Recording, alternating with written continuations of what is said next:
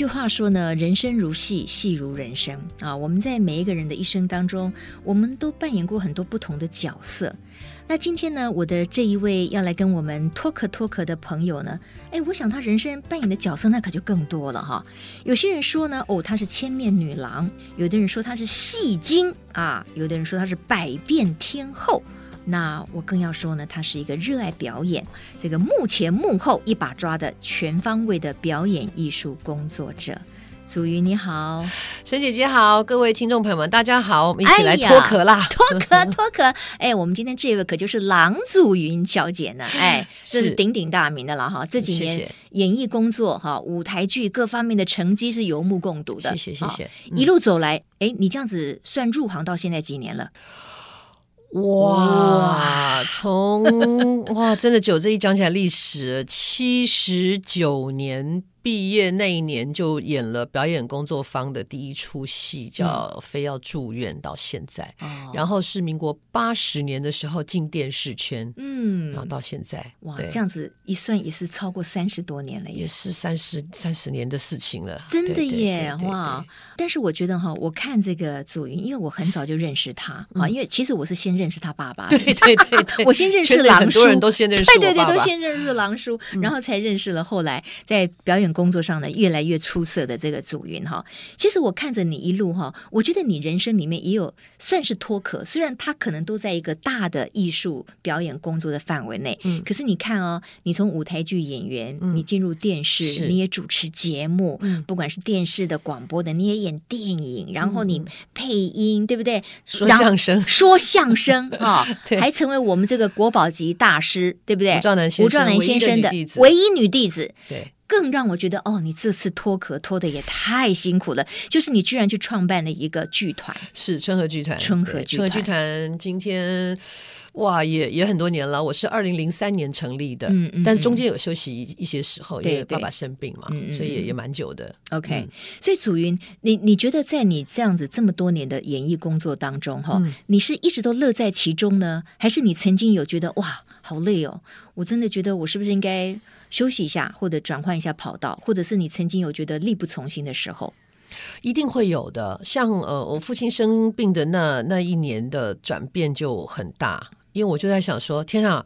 我不想我爸爸把我忘记，我又不想放弃。可是那时候同时又在做舞台剧，其实我又没有什么财团，又没有什么，一直都我一个人嘛。那时候弟弟还没有进来帮我，所以我又要管营运，又要管开销，又要管创意，又要管演出，又要管制作。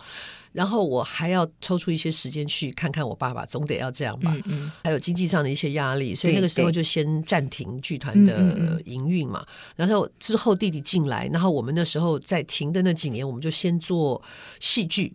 就先做了一些戏剧，它就不像舞台剧那样，它就是现成，你就是跟票房在对抗。嗯嗯，你拍戏的话，起码还有一些电视台经费啊，或者是标案的经费啊等等的，会比较容易一点点。那个打击对我蛮大，就是你不得不承认自己其实不是一个这么了解怎么去经营的一个人。嗯嗯，嗯，嗯。后来也很快，我大概就是意识到这个事情以后，我觉得。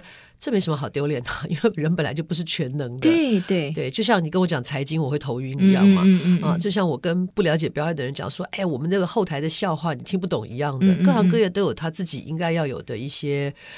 呃，怎么讲？嗯、就是说他会有他的内在的一些不为人知的一些一些能力，或者是一些呃状态，那不是你每一个人都能够理解的。所以我到后来，因为这件事情，我也放松很多。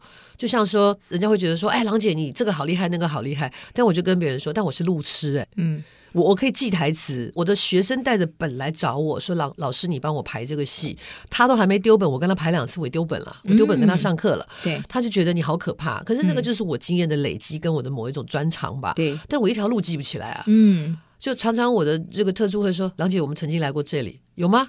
我们在这里演讲是哦，完全没有印象。不是这个没关系，对我就觉得没有关系啊。然后我就会用另外一种比较幽默的方式安慰我自己嘛，就是说，哎，你也知道嘛，天妒英才嘛，我总要有点不会的，这样活得久一点。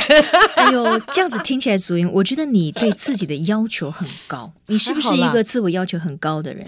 在我的专业上，我是嗯，在我的专业上，我是我会不厌其烦，嗯，所以就我就很有时候会很担心别人会不会觉得我很麻烦，嗯嗯嗯，我当然很。快。比方说像配音，因为我有人教过我，吴丽阿姨教过我，很快。可是很快的状况下，不表示它很好，我就会问说。如果你觉得不好，我们再来一条。嗯，或者是我录的录的就觉得我不够好，我状况不对，嗯、我就说不好意思，我要重来，刚刚那个不要。嗯，我我就会这样子。嗯嗯嗯，呃，或拍戏也是，嗯、就感觉对了，我觉得那是对的。可是我说、嗯、感觉不对，我就可能会拜托导演，即便时间很赶，我就说导演，我可不可以再有一次机会？嗯、我觉得我刚刚没有表现好。嗯。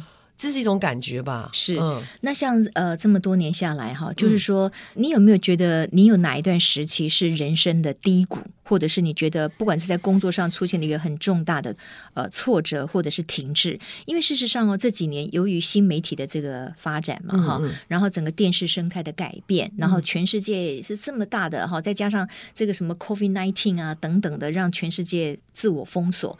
你有没有哪一段时间觉得你是一个正在一个谷底的，然后让你自己可能挫折感很大？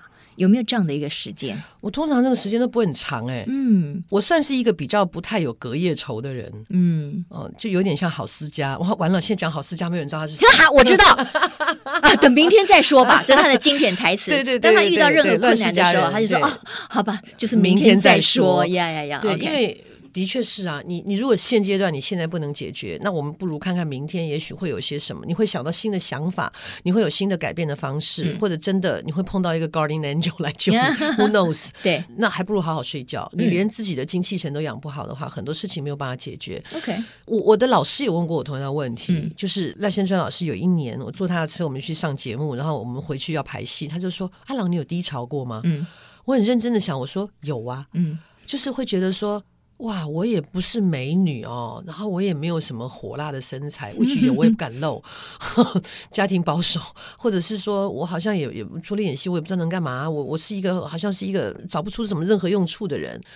会在家里面，然后我也曾经有过朋友住我对面，就跑来安慰我。他说：“不是啊，你你要想你是多么特别的人呐，不啦不啦不啦啊！”好在我也很容易被说服了，嗯、就是低潮了个几天，然后我就觉得我没有办法忍受这种低潮的状况。我主要是我没有办法忍受自己颓废在那个地方，哇，停滞不前，我就会觉得天哪，这个颓废好无趣哦。嗯，我我是一个就是生活随时都要觉得他很热情、很有趣，一直推我前进的人。所以祖瑜，你就是一个充满正能量的人。嗯可以这么说，even 你在可能偶尔的这种挫折，或者是在比较不开心的时候，嗯、你都不能够允许自己这种心情持续下去，那很棒啊！也不是不允许，是主要是我觉得这样好无聊哦。对呀、啊啊，不然呢？所以你你就要改变做，对，嗯，不如找点事做，你就要开始去突围啊，让自己再活跃起来，嗯、再开心起来，对，再把你的热情注入在各种不同的这个工作里面哈。对，那这样子听下来，跟你一起工作的人会不会压力很大？有没有人这样跟你讲过？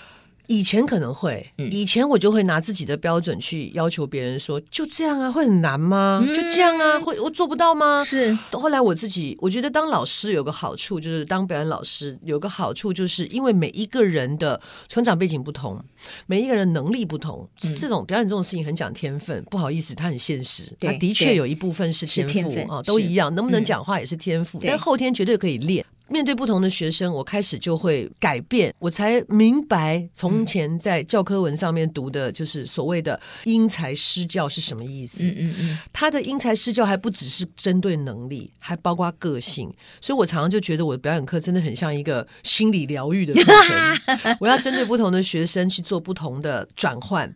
同样的一个功课，面对他，面对他就会有不一样的要求，就是他还没有到，或者是说他这根筋还没通。你又是一个非常负责而认真的老师，我是，对不对？我都跟人家讲，如此的因材施教，我都跟人家讲，我不止因材施教，我售后服务还很好。我都跟学生讲，你上过我的课，我一辈子认你没有问题。啊。所以你即即便一日为师，终身为父，哎，这个概念。没有没有没有到为父，就是就是为师而已。对对对，他们就是日后你拍戏有任何困难，你只要上过我的课，你愿意，你觉得老师还是可以给你帮助的，你就带着剧本，带着状况，你就来找我。老师，这个剧本我我不知道，我要怎么做？所以聪明的孩子，他们事后都会来找我。我觉得哈，我们这个看过郎祖云他的这个春和剧团的剧也好，那我们是透过电视上的节目认识他也好，都觉得说他是把他的工作哈，真的就是非常的全心全力执行的一个人哈。嗯。那但是呢，我知道，因为你在前一阵子你写了一本书，就叫做《放眼生活学》学。嗯、那这本书呢，我觉得倒是可以在我们的我们脱壳里面呢，跟大家来分享一下。为什么呢？嗯、因为你看，朱云，我们就是在生活里面，嗯，我们在生活里面，我们扮演很多不同的角色。是，可是呢，even 就在我们的日常生活里面，嗯、我们有些时候跟我们最亲近的人，嗯，可能那个沟通，哎，有的时候会会觉得有点力不从心，嗯、或者会有挫折感。嗯、比如说夫妻之间啊，讲不到两句话就吵起来了啊。这亲子之间，对不对？这个儿子呢，老是说老娘你又是那一套，那妈妈就觉得说，那我只是要求你这个，你都做不到吗？我本来是个淑女，被你弄得变成泼妇了。对对对，讲得好啊。所以我的意思是说，我们如果回到真的生活里面的表演学哈，哎、嗯，我们今天给大家一些可能一些小小的启发也好，好，比如说你觉得哈，夫妻之间在沟通的时候最容易犯的错误是什么？我觉得不管是夫妻、亲子或是什么，大家都太站在自己的立场，嗯，就维护我，我捍卫我要说的东西。我觉得我的感觉怎么样？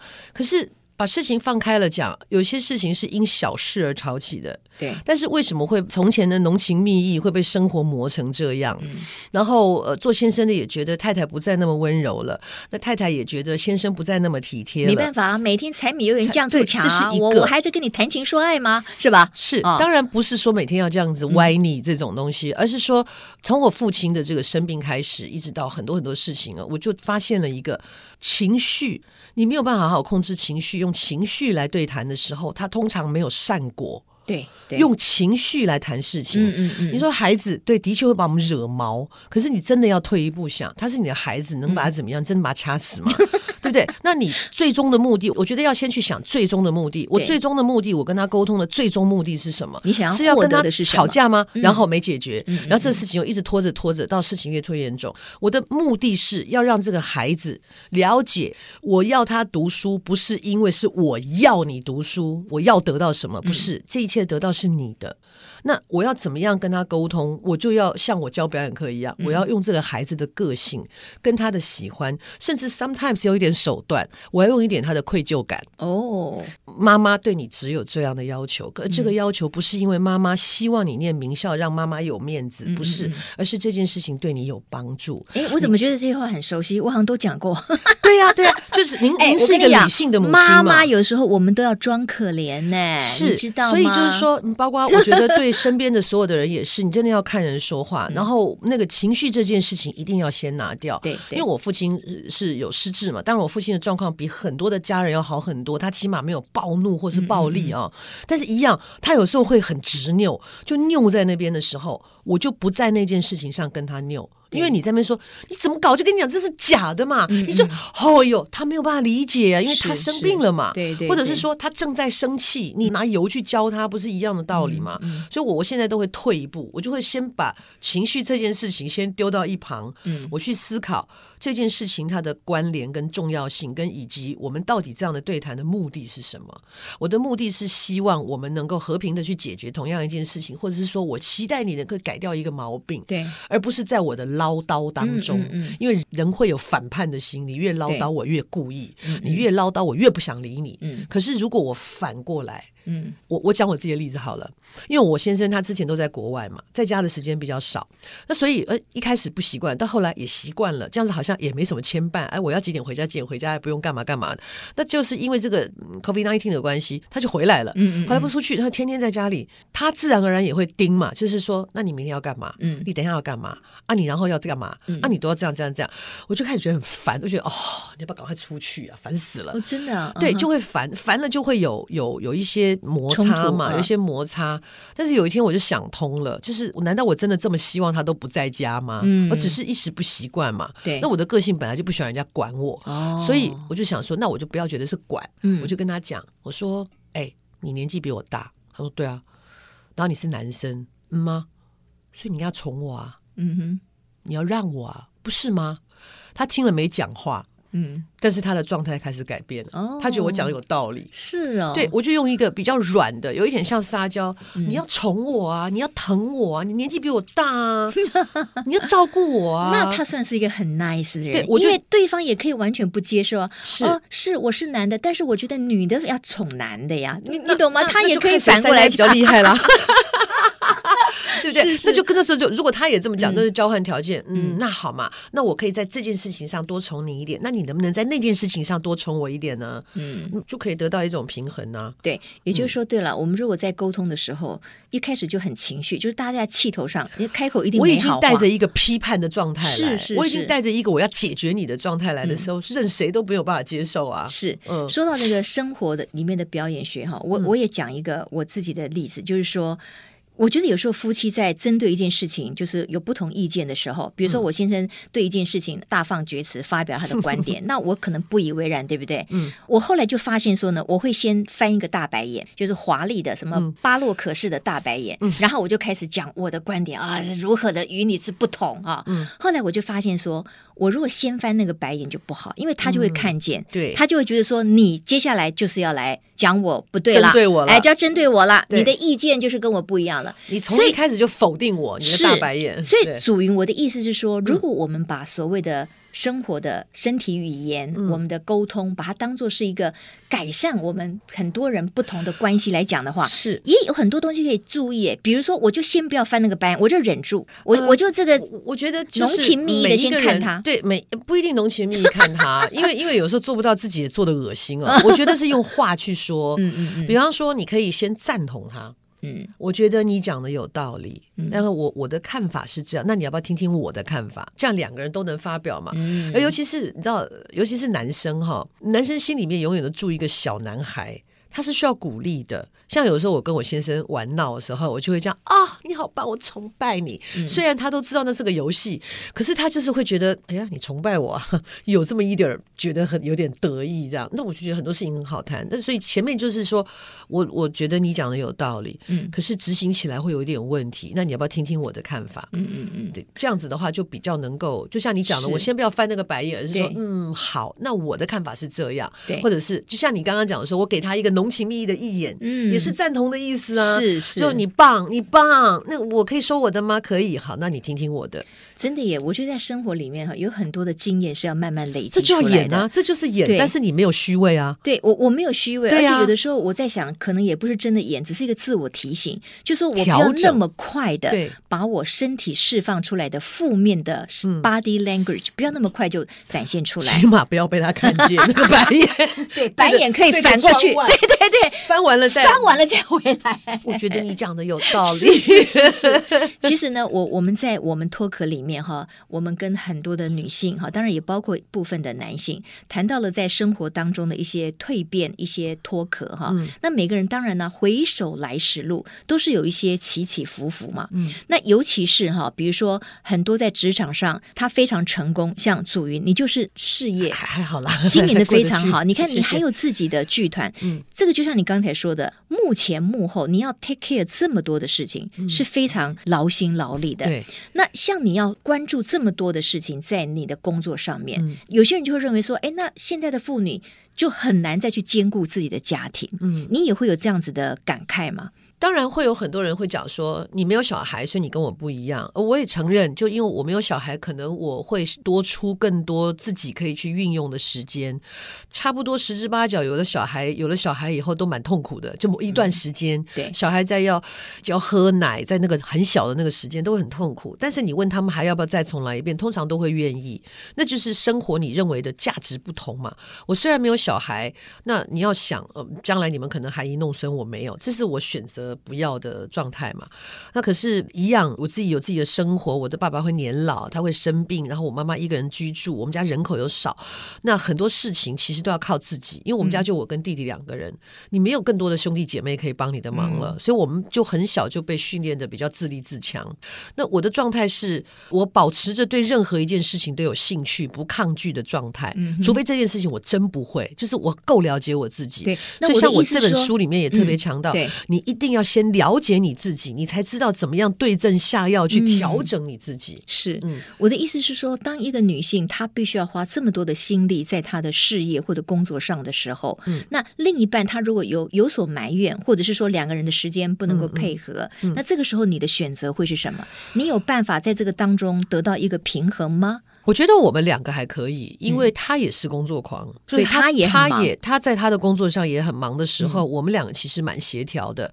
像说，他就问说：“那你这个礼拜你的早上都是几点钟出门？”嗯，那如果说可以的话，他就一定跟我我们两个一起出门。我们在车上就可以一起听音乐，一起讲事情。嗯，那我运动完了，中午的时间他要吃饭，我们就一起吃饭。嗯，所以我们是尽量找时间能够相处的。嗯，那像我今天因为前面我。我运动完，因为时间很赶，我就去开会。开完会就来沈姐姐这边，我晚上还要上课。对，那可能就是回去以后就跟他要说说话什么的。嗯嗯嗯，那明天再计划我们一起出门，所以我们就尽量找时间。嗯嗯嗯，然后有些时候呢，比方说他会想到说：“哎，我有一段时间是这段时间没什么事，你能不能安排？”我的时间是可以用安排的，所以我就尽量去配合，或者他尽量配合我。嗯、我们从以前认识开始就是这样互相配合。对对、嗯、，OK，所以还是可以找到时间聊天吃饭啊，嗯嗯，约会啊。其实我觉得每一对夫妻的故事跟互动都是不一样的。对，只要两个人可以找到哎彼此都觉得很自在的方式，嗯、那就非常 OK 哈。嗯、那比如说最近这几年哈，因为我比较从一个相对的比较忙碌的主播工作退下来，我的时间更有弹性。嗯，可是呢，我就在这个阶段，很多我的朋友跟我一样，都是重新去检视我们跟家人的关系。嗯，因为当你在很忙碌的那个比较相对年轻的岁月的时候，嗯、因为大家每天都在忙着工作嘛。嗯、然后回来可能就看看小孩啊，然后周末呢就是大家出去吃顿饭呐、啊，呃，去做个什么郊游啊等等之类的哈。可是到了这个年岁的时候，哎，突然你会去想，那我们人生里面最重要的是什么？所以你你会重新去检视你跟你的兄弟，你跟你的另一半，嗯，嗯你甚至跟你的母亲或者你的父亲、嗯、啊那种不同的关系。会哦，我我跟妈妈都是火象的。我是白羊，和狮子。你看我们两个可以吵多凶的那种。哦，两个都是火象，就表示比较容易冲突，那就冲突了。哦，年轻的时候一样啊，我也很冲啊，那他也很直啊，所以我们真的是年轻的时候常常就是狮吼啊，狮吼羊蹄 呀，就吵得很凶。是啊，对这个体悟，当然对我来讲来的晚了一点，但是我觉得也不晚。第一个，我母亲身体蛮好的，然后我真的是从父亲生病的时候，我开始思考这件事情，就是如果我爸不在，我就剩一个妈妈了。对，我就剩妈妈了。对这种感觉突然间觉得好孤单哦。嗯嗯嗯，突然间觉得我好像应该要更要去珍惜我跟他可以相处的状态，所以我就开始改变我自己。嗯嗯，就是当我们是孩子的时候，母亲可以用这么多的耐性去包容我们的无理撒泼吵闹，然后一步一步的从一句话一句话牙牙学语教我到这么大。嗯，反过来，现在我把他当成我的小孩。我就去听他讲话，嗯，我就去听他发牢骚，听他跟我讲他现在做了哪些事情，他觉得很骄傲，他是一个很会讲故事的人哦，他可以去服务他的宗教里面的这个那个，然后他可以带头，可以学这个学那个，好开心，我就听他讲，嗯，然后我就鼓励他，真的很好啊，我说，哎呦，对呀，你看我会讲故事都是因为像你呀，哎呀，我以前演讲稿都你写的，你看你文笔多好，哇，哦。对，所以妈妈就很开心，是是，那她开心心情好，回馈给我的当然也就很好。好，嗯嗯嗯，所以我觉得自己的努力比较重要。哎，我觉得你这一点很棒啊，嗯、因为我我有一些朋友，他们就会觉得说自己在年纪更大了以后，会发现跟更老迈的父母亲之间不知道聊些什么。嗯，就说因为你你检视你人生里面有很多不同的阶段，嗯，所以你跟你最亲近的人那个关系是会有所改变的。是是，所以你刚才你就会想要制造话题，对，然后你要愿意更用一个温柔的心去对待妈妈。嗯、也许你们在年轻的时候可能彼此针针锋相对，对 对，不对？啊哦，所以狼婶，哎，我我看狼婶她也是耳聪目明，然后她活动力很强，是她也算是一个强势的妈妈吗？是。哦，他是个强，他是个学霸妈妈，还是 他是会那种要要求你们的，要求很严格的。嗯嗯嗯，他也是一个爱面子的人。嗯，然后因为他自己年轻的时候读书不容易，嗯，所以他就特别珍惜。他觉得说，他今天做一个母亲，他能够尽量提供给我们一个受教育的机会的时候，他就会盯得很紧。嗯嗯，像他以前的名言呢，从小听到大，到我跟我弟弟都一样，他就会说：“我告诉你们。”我没有机会念大学，你们两个都给我大学毕业。哦，他已经先把标准定在那里了。嗯嗯嗯，然后我常常跟人开玩笑说，我妈这一点就不了解我了。嗯，我是一个不会被逼的小孩。嗯，就是如果今天老娘不想念大学，你逼死我也没有用。嗯，我要念大学，纯粹是因为我自己想念。嗯，可他就觉得我们符合了他的他的这个愿望，他就觉得很好。嗯嗯嗯，这样子。OK，对。但是到今天我就不会跟他争这个，说对，要不是你鼓励我，我都不想念大学。而且反过来，因为就是说，呃，父母亲当然是越来年纪越大嘛。哈，而且你在这个演艺工作上面的成就，就是是非常明明确的。其实反过来，应该是妈妈已经以你为荣，她可能在角色上，她就变得比较温柔一点。你会不会比较更强势一点？就是这个校长，你怎么看？我倒也没有什么强势，哎，我就是对他有些时候的态度，真的像像对一个小孩子，哦、然后或者是说，嗯。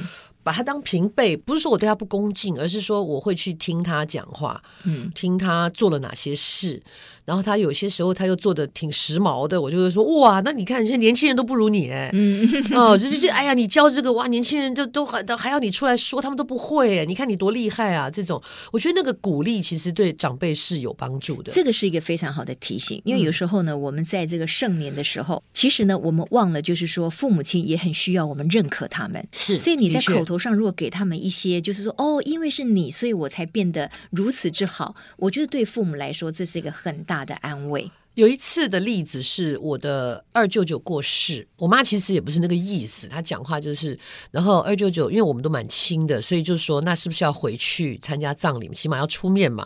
那因为我妈知道我弟弟也挺忙的，她就说啊不用啦，就你姐姐去，人家希望你姐姐去。好，结果这句话伤到我弟弟哦。他嘴巴没讲，可是我知道他很不高兴。哦、就是不管你们关系怎么样，是可是找孩子还是会希望在母亲面前是你说争宠也没关系。嗯、然后我就说，哎，那你要不要一起去的时候，他只回我一句：“你妈说人家只希望你去，我就不用去了。”就这样。所以你听出来了，他不开心了，对他不开心了，就是就是说，好吗？我不是你生的嘛，就是那种感觉。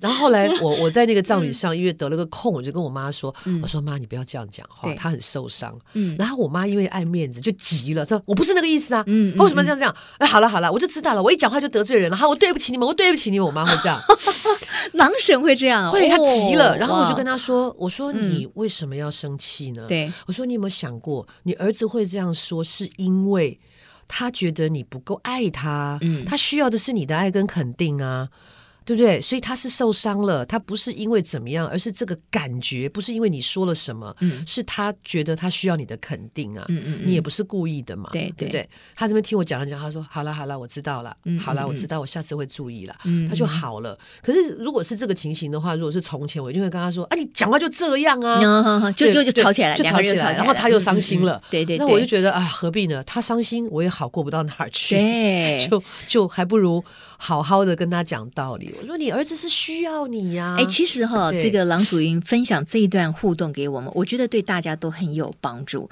因为有的时候哈，其实沟通它是真的是一个需要，就是说你你要发自内心的，因为沟通一不对哦，常常会惹出不必要的争端。错，那个争端你两个人吵了以后，自己都会觉得奇怪，这不是我要的，我们到底在吵什么？不，对不对？吵了不开心就算，我怕吵了伤心，对，伤心好难聊哦。呀，真的，所以我我在想，就是在生活里面的沟通哈。其实我们都可以多用一点心。那当然呢，我觉得今天祖云来，是不是呃，也可以利用一点时间给。对于呃，希望能够成为自媒体，像现在很多年轻人呢、他们不是也希望能够展现他们的才华，分享他们的专业啦，嗯、或者是表演，对不对？嗯、可是他们在面对手机或者是所谓摄影机跟麦克风的时候，嗯，他还是有一些障碍，他不能跨越。嗯，那你你有没有什么样的心法可以跟大家说，然后让这些年轻人可以一开始可以有一些遵循，嗯、让他们慢慢慢慢的更熟悉去面对镜头？我记得在早期的时候，我们小时候没有那么多照相机，然后慢慢慢慢开始有傻瓜相机出现以后，好像变得人们也比较爱照相了。嗯，那也就是说，工具的进步也让我们的生活改变。嗯，所以我常常开玩笑说，现在的年轻人生出来都已经内建 Apple 了，就是他们已经都内建好了，所以你不管多困难，他都会。而且一奇怪，你们怎么都不用看说明书，你怎么就会了？不是刚拿到吗？嗯嗯，好。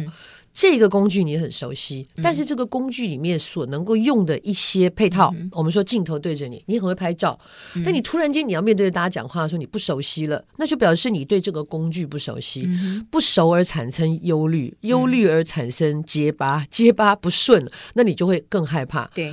所以在你要成为一个直播主、自媒体的时候，你不妨呢，先用录影、自我录影的方式，你对着镜头先说话，表达你要说的观点，表达你要说的内容。你设计节目的内容，不是说哦，我今天想当个直播主，哈哈哈，我就当直播主，然后你做十三集没了，这十三集还是勉勉强强凑数的。那如果你要胡说八道，你就要胡说八道的比谁都要胡说八道，让别人觉得你这个胡说简直太好笑了。那如果你要你要做一个就关怀的，那你的关怀的。的点在哪里，不是鼓着大家去做一些没有必要的事情。所以观点很重要，熟悉机器很重要，练习很重要。那不是每一个人都是这么具有特色，天生都能讲话的。所以那个练习，就像我们在表演学里面，我们为什么要一再的排戏？其实就是熟悉熟悉这个舞台的陌生感。我不会因为上台我会害怕。哎，对，我们上台也是偶尔会害怕的，不是全然不会哦。对，所以那个熟悉感，你越熟悉，你越充分的时候，这一些紧张都拿掉的时候，剩下的就只有你纯粹的你自己跟你准备的内容跟你的特色就同时并存了。OK，我觉得这是很棒的提醒哈，就是你真的要试录看看。对，不是说你想好了以后，然后你就打开，然后你就觉得说你可能就可以冲冲看，那个冲冲看的结果常常是让自己觉得蛮尴尬的。对，所以你其实有很多的机会可以自我练习。是是是。那呃，我觉得像祖云这样子的女孩，就是说其实对什么事情都做得很好，都很认真。那如果说要问你哈，你的短期的目标，跟你希望接下来你在工作上，在你的表演工作上能够达到的另外一个巅峰，你有没有想过这个目标是什么？哇，这个我们说相声常有一句话说，就是就样样通，件件松啊，好像什么都会，好像什么都不会 那种感觉。你你你是松不下来的啦，你不会样样松的啦，所以。真的，每次人家问我这个问题，我都会很为难的，是因为这些我都喜欢，我不知道哎。那你是不是就是说做舞台剧？因为你春和其实就像你说，串不到现在已经多少年了？哦，如果是二零零三年算来的话，那这样子已经大概十几年吧？对呀，对呀，也将近要二十年了嘛，对不对？那我的意思就是说，你是不是会希望这个春和，它可能是你未来整个的表演工作的一个重头，一个 focus？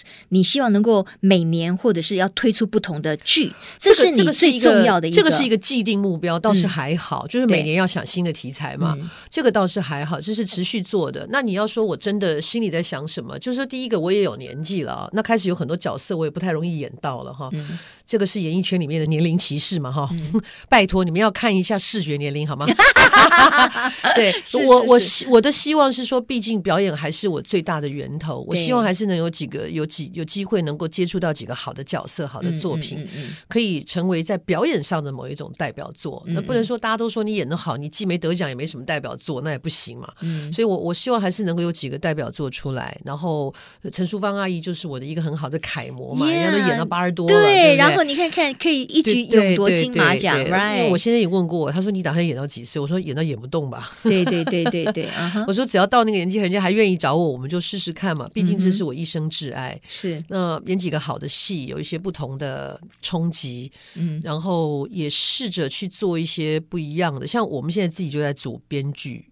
因为你等着别人写，真来不及了。嗯，还不如自己养人，自己自己先做，会比较比较容易啦。是是，你有一些想法什么的，找编剧也很痛苦。如果说有自己合作的这个比较一起的工作的人，会比较在那个状态里面，也比较及时啦。嗯嗯，OK。呃，最后呢，我们请教一下这个郎祖筠祖筠哈，就是说，你觉得作为这个现代妇女哈，其实那个成就感的来源最主要是什么？什么让你觉得最快乐？以你个人来说。以我个人来说啊，就是。一定要先从认识自己开始，你对自己到底是不是完全的认识、完全的了解，所以你才知道说我接下来要怎么走，我的步调要是快还是慢，还是我要跨到什么不同的领域。那包括人生计划也是一样，我是不是要生孩子？嗯、那这个生了孩子以后，我怎么样去兼顾家庭跟事业这件事情，其实都要变成是提早的来来做规划。嗯，当问题来的时候，那现代女性有个好处是，不像从前就是。呃，他也没有什么经济能力，也没有什么这些，他可能就很像蔓藤一样，必须靠在别人身上。现代女性是绝对可以做出自己自主的安排，呃，然后头脑清明的去做。所有可以做的事情，嗯，然后再加上女性特有的一些一些特质嘛，比方说我们真的是遇到事情韧性比较大，嗯、尤其为母则强嘛，韧性比较大。嗯、那让自己不要再变成生活当中的一个循环机器。我所谓的循环机器，就是说你不要只是就是好像有了孩子结了婚就柴米油盐酱醋茶。你就算不是一个职业妇女，你也应该要多多吸收新新知，然后让自己自己多多阅读，让自己的生活能够丰富一点。不要关在一起。嗯、现在的世界不一样了，嗯、尤其你看自媒体这么开，网络这么发达，那我在家里面做一个，我做一个小电商，我也可以有另外的成就感。那不要把成就感都通放在一个家庭里面，是因为如果说这个家庭的成员做不到你的要求的时候，你的失望会大于你的期待，你人的成就感会降低，你对自我的感觉也会降低。嗯，可以就是说，不要把鸡蛋全放在一个篮子里面，嗯、其实可以多方发展的。嗯嗯。那现在你看，有很多部洛克也是妈妈。他也可以写育儿经验呐、啊，对，对哦，你从前你从前热衷什么事？想想你自己曾经有过些什么样的本事。嗯、现在的媒体这么开放，你布洛克也好，你做个小电商也好，你做一些任何的一个小的聚会、一个社团，什么都可以。所以它是有无限可能的。不要把自己变成一个，嗯、你知道那种黄金鼠，关在笼子里面就没事下来绕圈圈，嗯、生活就变成这样。所以刚才这个祖云告诉我们的，好像是你是比较喜欢有规划，嗯、你是喜欢做规划的人。呃，那在你的人生。里面你有规划过要生小孩吗？因为刚才你有提到这个，我其实一直都没有规划这件事情。Okay. 那个时候是是为了我先生嘛，我觉得夫妻之间有的时候你还是会必须要有一些协调嘛。嗯，那我我先生他的父母都不在了，所以他就会觉得说他是一个没有根的人，所以那时候才商量商量。当然我们商量的时间有一点晚了哈，就本人有一点没有办法，所以也试了几次，就是做做试管嘛，试了几次，然后。几乎成功，可是又掉了，然后又再来，就后来弄得身体很糟糕。嗯、我先生就觉得。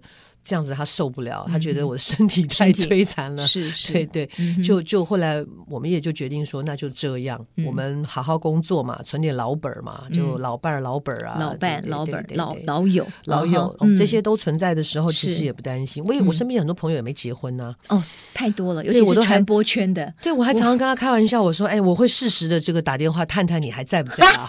不想过了三天你都干掉了，我再去找你。是是是是是，真的，我我觉得现代人哦，张楠。我们身处非常高压啊，嗯、快速变动的时代里面，嗯、但是呢，生活里面也出现了很多元不同的选择，所以才有这么多人开始说斜杠人生。对对，对，我就在才想说，哎。本人真的斜杠很久哦，你你斜杠，而且你斜的不得了，哎，对对对，你多重不同的身份，而且每一个身份都做得非常好。